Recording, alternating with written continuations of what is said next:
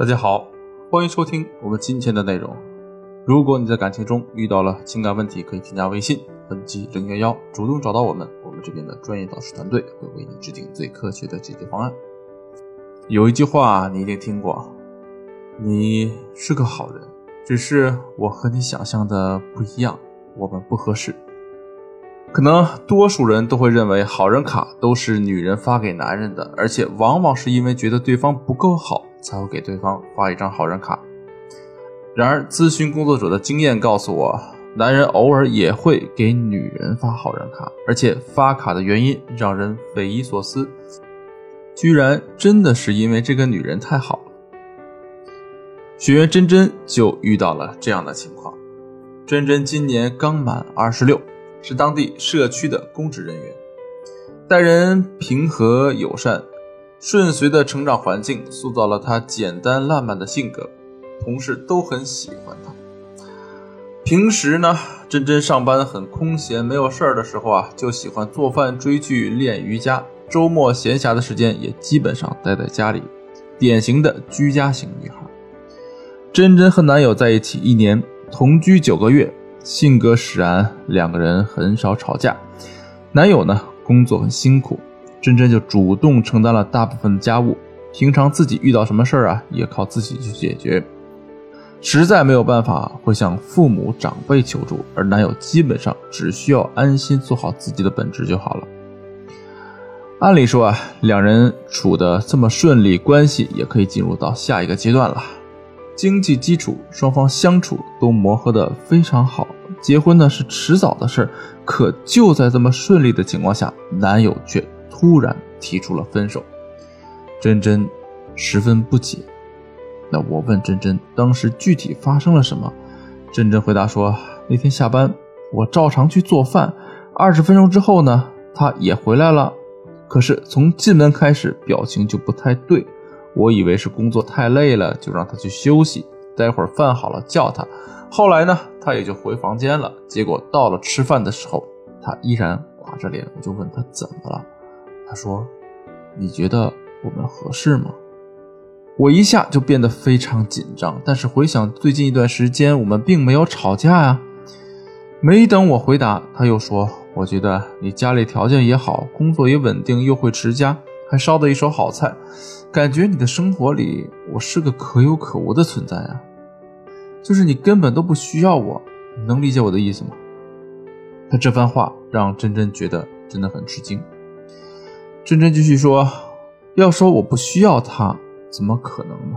吃个饭、看个电影，我都会问他的意见，我也从来没有表达过不需要他。只是身边有很多人啊，因为太粘人被甩，我就担心自己变成那样。”想着独立一点呢，也许更好。结果呢，没想到他会认为自己是可有可无的。老师，你说我该怎么办呢？真真这个情况啊，确实尴尬。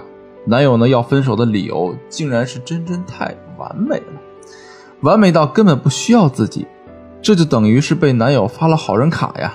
哎，你很好，可是我们不合适。其实呢，造就这种尴尬局面的原因啊，有两个。第一个原因呢，是真真把握不好情侣相处的距离。真真担心自己太粘人，所以就避免一切粘人的可能，哪怕是正常的求助，她也不会开口找男友帮忙。她从一个极端走向了另一个极端。可是当她什么事情都自强自立的时候，男友就没有了表现的机会。真真没有需求感，就给男友造成了没有存在感的错觉。另一个原因也是深层次的原因是真真对亲密关系的不信任。她为啥不敢使唤男友做事呢？因为啊，她害怕自己真的依赖上男友之后啊，有一天男友会突然离开自己。依赖和粘人就等于把自己的主动权交给了对方。可是真真觉得感情里被动的人就像案板上的肉，只能任人摆布，只会被伤害。因此啊，她不能够让自己这么被动。而且这个想法根植于真真的内心深处，深到她自己都忘了自己有多害怕。虽然真真在谈恋爱，也在为了爱付出和投入，可是她内心里就根本不相信男友会和自己在一起，这种拧巴的状态被男人发现了，但是男朋友把这个解读成你不需要我，你发现了吗？他们两个人纠结的根本不是一回事儿，问题的解决也很简单，我们分两方面，其中最有效的解决方式就是直接处理男友的误解。他不是认为真真不需要他吗？那就让真真多需要他一下不就行了呗？说直白点，就是使唤他。当然，使唤也是需要方法的。比如工作日的时候啊，真真可以让男友绕路到离公司不远的地方买点好吃的，只要他买了，就给他一顿表扬。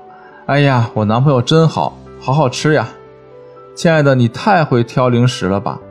休息日的时候，真真可以让男友起来做早饭，她可以躺着撒个娇说：“亲爱的，我想吃你做的早饭了。平时都是我负责，今天你也练了你的手艺呗。”配合上软萌的语气，男友呢就不会拒绝展示的机会。